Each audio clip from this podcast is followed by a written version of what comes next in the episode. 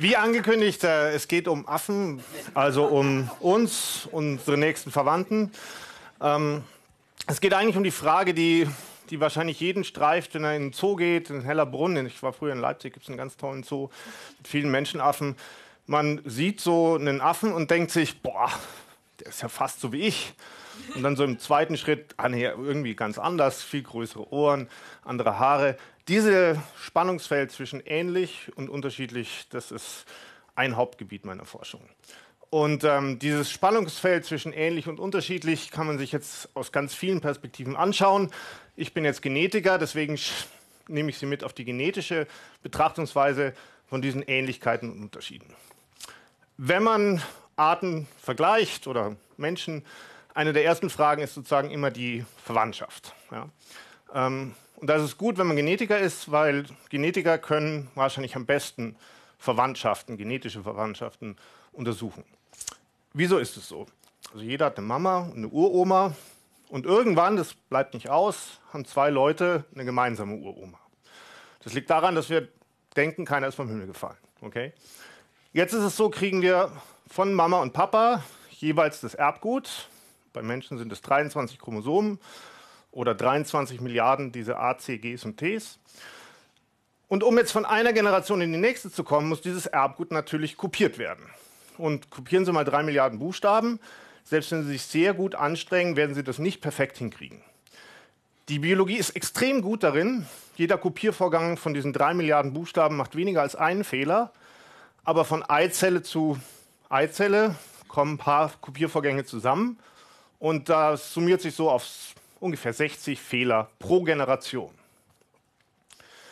Jetzt sagen Sie, 60 Fehler, das ist aber ein Haufen, wieso sind wir nicht alle tot? Die Antwort darauf ist, in den meisten Fällen sind diese Fehler egal, weil unser Erbgut nicht komplett mit Funktion zugeschrieben ist, sondern der allergrößte Teil, 95 Prozent, 90 Prozent, sind einfach nur da, ohne dass sie Funktion haben. Sagen Sie, ja, das kann ja nicht sein, das ist doch Quatsch, wir wissen nur nicht die Funktion. Ähm, wenn Sie sagen, das hat alles Funktion, dann müssen Sie mir erklären, wieso die Zwiebel, die jetzt gemeinhin nicht als sehr schlau gilt, ein dreifach so großes Genom hat wie wir. Das wäre nochmal ein eigener Vortrag, wieso das so ist. Fakt ist, ähm, von den drei Milliarden Buchstaben ist nur ein ganz kleiner Teil funktionell. Das heißt, wenn ich Fehler mache beim Kopieren, macht es in den allermeisten Fällen nichts aus. Aber es macht was, dass die Fehler wie eine molekulare Uhr ticken. Ja? Also diese Kopierfehler, jede Generation ungefähr 60, stellen damit eine molekulare Uhr dar, mit der ich Verwandtschaften feststellen kann. Je weiter zwei weg verwandt sind, also je weiter zurück die gemeinsame Uroma liegt, desto mehr Unterschiede im Genom. Okay? Also, top. Wir haben eine super Methode, Verwandtschaften festzustellen. Und wenn wir jetzt menschliche Genome mit von Schimpansen, Gorillas, Orangs, anderen Affen vergleichen, dann können wir zählen, von 1000 Buchstaben sind zwischen Mensch und Schimpanse ungefähr zwölf unterschiedlich. Ja? Zwischen jedem von uns ungefähr einer, ja? also ein Zehntel davon. Also zwischen Mensch und Schimpanse 1%, genau genommen 1,2 Prozent unterschiedlich. Zu Gorilla ist es ein bisschen mehr, zum Orang sind es 3 Prozent und so geht es dann weiter. Ja? Beim Hund wären es dann irgendwie sowas wie 60 Prozent. Okay, also wir können diese Molekularuhr nehmen und messen dass wir mit dem Schimpansen oder genau genommen den beiden Schimpansenarten, den Zwergschimpansen und den normalen Schimpansen, am nächsten verwandt sind von allen lebenden Tieren. Top. Gut. Das ist dieser berühmte 1% Unterschied zwischen uns und den Schimpansen. Und was es heißt, wie ich gerade erklärt habe, ist eigentlich nichts weiter als Zeit. Ja? Man kann ausrechnen, 60 Fehler pro Generation, dass ungefähr vor 6 Millionen Jahren eine Art gelebt hat, die im Erscheinungsbild, genau wissen wir es nicht, aber ungefähr Schimpansen ähnlich war, hat auch im Urwald gelebt. Und seit diesen sechs Millionen Jahren haben sich unsere Linien getrennt und jeder hat sozusagen Mutationen angehäuft, ne? also die Schimpansen genauso viel wie wir. Das heißt, ein Prozent von drei Milliarden Buchstaben sind 30 Millionen. Also 30 Millionen Unterschiede zwischen Mensch und Schimpanse. Jeder hat dieselben 6 Millionen Jahre hinter sich, sind 15 Millionen genetische Mutationen, seitdem wir uns vom Schimpansen getrennt haben. Okay? Soweit, so gut und einfach eigentlich auch noch. Was mich jetzt interessiert, ist, welche von diesen 15 Millionen Änderungen, seitdem wir uns getrennt haben, machen denn jetzt was? Die meisten haben ja schon geklärt, machen nichts. Aber ein paar machen natürlich was. Weil es ist selten der Fall, dass ein Mensch einen Schimpansen kriegt, weil er ihm was Falsches füttert. Ja? Also es ist eine genetische Grundlage in jedem Fall da. Natürlich auch immer das Füttern wichtig, aber die genetische Grundlage ist bestimmt da und die ist dafür verantwortlich, dass ich jetzt hier stehe zum Beispiel, dass wir ungefähr ein dreifach größeres Gehirn haben als die Schimpansen, dass wir bemerkenswerte kooperative Psychologien haben. Man denkt sozusagen, Menschen sind besonders. Es ist ja gar nicht so, dass unser dreifach größeres Gehirn an sich so schlau wäre, ja? dass wir so wahnsinnig viel schlauer sind, sondern es ist ja eigentlich sozusagen die Zusammenarbeit von Gehirnen, ähm, die den Unterschied macht. Also eigentlich unsere Kulturfähigkeit. Also irgendwo da in diesen 15 Millionen genetischen Mutationen liegt die genetische Basis dafür, dass wir ein größeres Gehirn haben, weniger Haarwuchs, Kulturfähigkeit und diese Fähigkeit zu sprechen. Jetzt sagen Sie, ja, die Schimpansen, die machen doch auch Laute, das ist richtig, aber was Schimpansen und fast alle Säugetieren und auch die meisten, alle Primaten, soweit wir wissen, nicht machen, ist es, diese Bewegungen diesen, von diesem Vokalapparat, die ja ziemlich schwierig sind, ähm, motorisch zu lernen. Ja? Also der Lackmustest ist, wenn ich ein Tier taub mache und es noch genauso Laute gibt wie ein hörendes Tier, dann hat es nichts Vokales gelernt. Ja?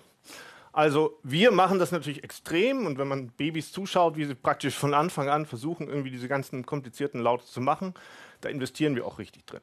Ja. Schimpansen sind schlau, die können Keyboards als Kommunikationsmittel nehmen, Zeichensprache, aber was wir wirklich überhaupt praktisch nicht können, ist irgendwie willentlich laute Bewegungen zu machen. So wie man, äh, Bewegungen mit den Fingern lernen kann, können die sozusagen nicht ihren Vokalapparat ansteuern und eben sprechen lernen. Das ist nochmal ganz unabhängig von diesem kognitiven Apparat Sprache und Symbolik und was das kognitiv alles macht. Jetzt erstmal nur sprechen. Es gibt auch einen Mythos, dass die Schimpansen nicht sprechen können, weil sie sozusagen anatomisch nicht so richtig gebaut sind, dass der Kehlkopf irgendwie nicht an der richtigen Stelle liegt.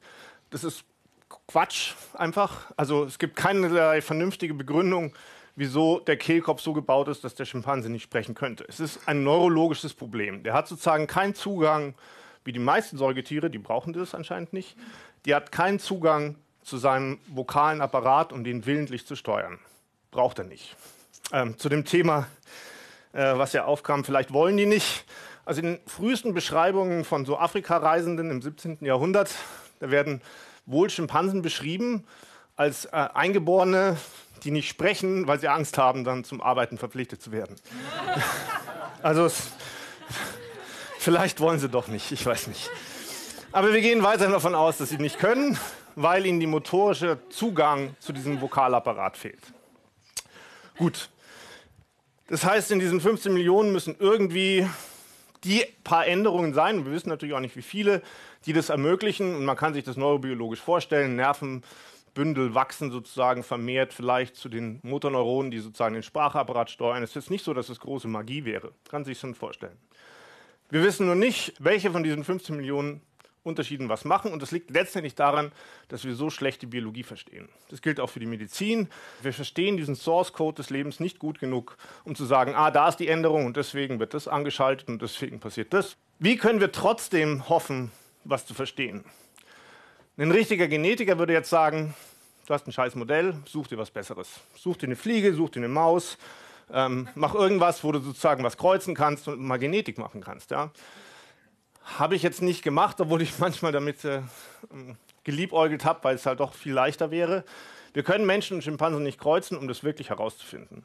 Wir können das nur indirekt machen, indem wir sozusagen das bisschen, was wir wissen über das Genom, über die Biologie, nehmen und plausible Szenarien entwerfen. In dem einen Fall vom Sprechen ging es so, Häufig verstehen wir was über Gene, wenn sie kaputt gehen. Es gibt zum Beispiel eine Familie, da ist ein Gen kaputt gegangen, eins von den zwei, die sie haben. Ja. Wenn also nur noch eins da ist statt zwei, dann haben die sehr spezifische Schwierigkeiten, sprechen zu lernen. Das war der erste und leider bisher auch einzigste wirklich gute Hinweis. Ein Gen geht kaputt und man hat besonders die Sprachfähigkeit getroffen. Deswegen war das ein guter Kandidat. Und das Zweite, was ich dann gemacht habe, habe mir angeguckt, wie hat sich dieses Gen verändert. Ja? wie hat sich das Gen verändert, seitdem wir uns getrennt haben vom Schimpansen. Und da hat sich festgestellt, es hat sich an nur zwei Stellen geändert, aber zur Maus hat sich nur an einer weiteren Stelle geändert. Das heißt, das Gen hat sich fast nicht geändert, bis auf diese letzten sechs Millionen Jahre. Das heißt, zwei Hinweise. Ein, wenn es kaputt geht, hat es was mit Sprechen zu tun. Es hat sich verdächtig viel geändert, obwohl es nur zwei Änderungen sind. Und der dritte Hinweis waren dann Experimente, die wir gemacht haben.